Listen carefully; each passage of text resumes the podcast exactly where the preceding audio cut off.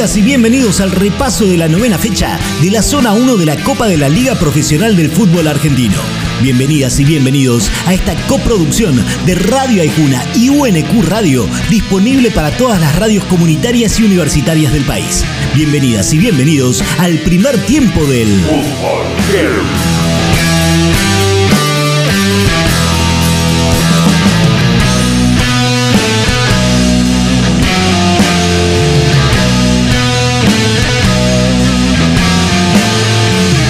Gimnasia le dio un nuevo golpe a Atlético en Tucumán en un partido caliente que se siguió jugando aún después de un piedrazo a uno de los jueces de línea.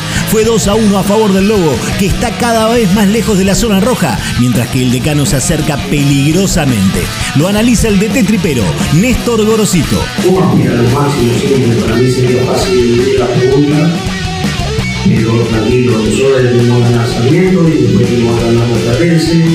y después tenemos la Unión el partido a partido. Sarmiento le dio un nuevo golpe a un San Lorenzo que no encuentra ni el rumbo, ni el juego, ni nada. Fue 2 a 1 para el verde que salió de zona de descenso y se ilusiona en tener una buena recta final y clasificar entre los primeros cuatro para disputar el campeonato. Lo analiza su defensor Gastón Sauro. La verdad que necesitábamos el triunfo después de dos caídas como visitante acá de local nunca hemos perdido y es importante hacernos fuerte y, bueno, seguir sumando. Por el VAR, Unión le ganó con lo justo a Newells en un partido en el que el árbitro lo terminó y lo tuvo que reanudar porque aún no se había jugado el tiempo completo. Con el triunfo, el Tatengue se metió entre los cuatro mejores del grupo. Lo analiza su delantero, Matías Gallegos. Sabíamos el rival intenso que nos íbamos a enfrentar y la idea bueno, era esperarlo en tres cuartos, como me la pregunta, y de ahí en base a eso eh, manejar el partido de esa forma. Defensa y Justicia aplastó a Talleres en Córdoba y también se planta bien de cara a la clasificación para los playoffs de esta Copa. Fue 5 a 1 para un halcón que viene de rotation entre Copa Sudamericana y Copa Local. Lo analiza su DT, Sebastián Becachese. Eh, la verdad que hay que hacer un esfuerzo descomunal, no te queda otra. Y darle, y darle, y darle y sacar fuerza por ahí donde a veces parece que no hay. Hay que rascar muy adentro y en eso el, el, jugador argentino es, es muy noble, ¿no? Muy noble. En la ciudad de Córdoba, el fútbol heavy se escucha por Radio Encuentro, FM 103.9.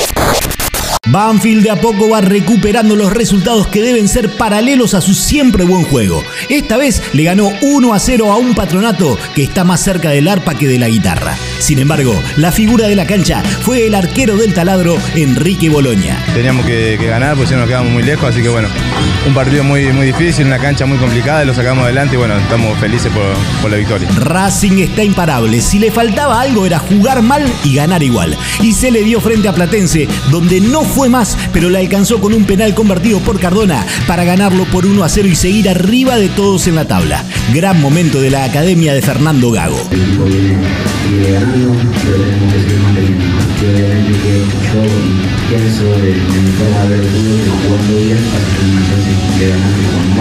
Entonces, por eso, por eso digo que buscamos,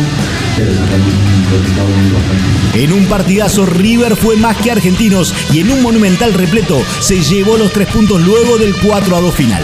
Los millonarios están también cerquita de la clasificación a la próxima instancia a partir del buen juego de sus jugadores que en este partido le dieron la batuta a su volante, Enzo Fernández. El equipo funcionó bien.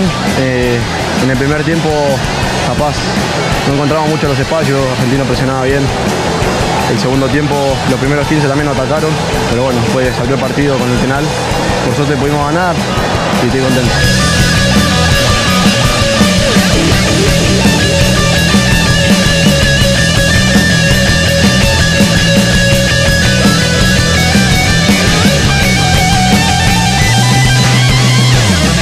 En el primer tiempo suena Elefante Guerrero psíquico ancestral haciendo Entre dos mundos.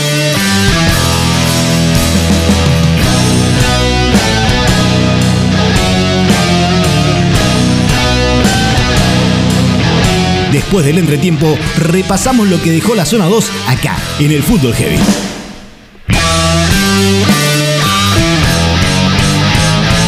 Escucha el Fútbol Heavy cuando quieras en Spotify. Ay, Juna. Bien de acá. ULQ Radio la emisora de la Universidad Nacional de Quilmes.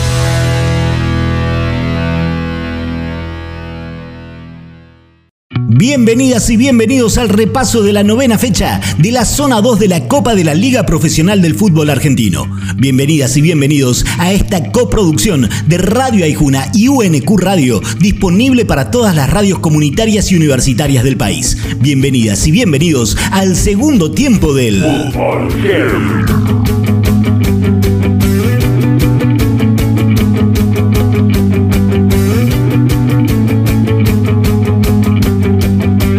Sarandí, Godoy Cruz le ganaba por 3 a Arsenal y parecía que los tres puntos viajaban a Mendoza. Pero el viaducto no solo remontó el resultado hasta el empate en 3, sino que además la parda vino a partir del hasta ahora mejor gol del torneo. Del Tomba se terminó yendo su DT Diego Flores. En Sarandí, alivio para los de Leo Madelón. Vamos a llegar a la tirada final bien parados, y la verdad que llegamos bien, sin, meternos atrás, sin que te vapuleen y bueno, hoy queríamos los tres, el rival también quería los tres. Y en definitiva, como se da el partido, eh, no, no, es despreciable para nada. Bueno, es un punto con un rival directo y lo seguimos teniendo ahí a tres puntos. Con gol de Pavota y todo, Rosario Central y Colón empataron en dos en un muy buen partido. La Pavota, Servio quiso salir con un pelotazo que rebotó en Pierotti y el 1 a 0 para el Zabalero. Después, el canalla se adelantó, el negro lo empató y repartieron los morlacos. Lo analiza el delantero de los de Rosario, Alejo Vélez. Hicimos todo bien,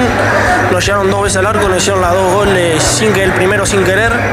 Así que bueno, hay que sacar las mejores cosas, las mejores cosas positivas y seguir adelante la tecnología y cuando el partido se moría, Tigre se lo empató a Independiente de penal. Lo ganaba el rojo y estaba jugando bastante mejor que en fechas anteriores, pero penal bar mediante y gol de Retegui para un matador que sigue prendido en la pelea. Lo analiza su DT Diego Martínez. Por todo lo dado, por lo que fue el trámite y por, y por, por el escenario donde venimos, es un punto realmente muy importante para, para lo que viene y sobre todo para, para, para un crecimiento del equipo.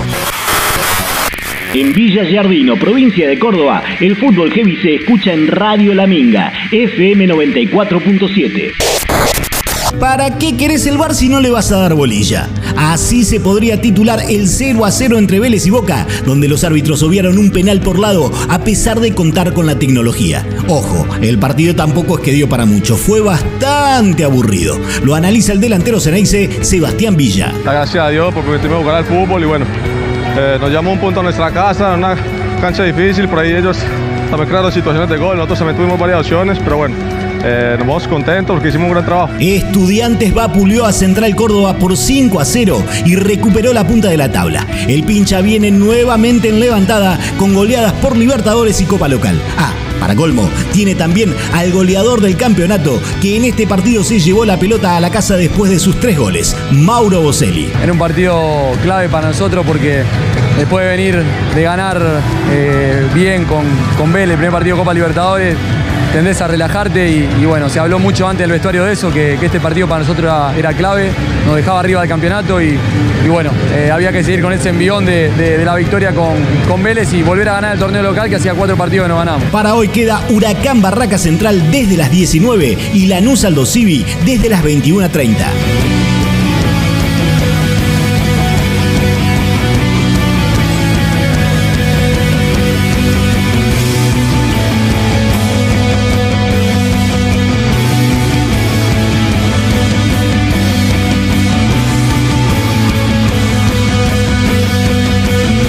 segundo tiempo suena Poseidótica haciendo viaje de agua.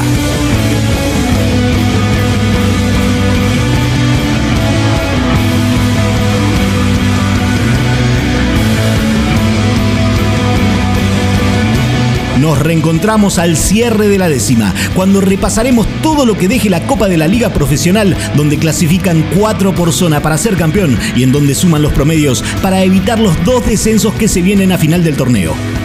En el Fútbol Heavy. Hasta la próxima.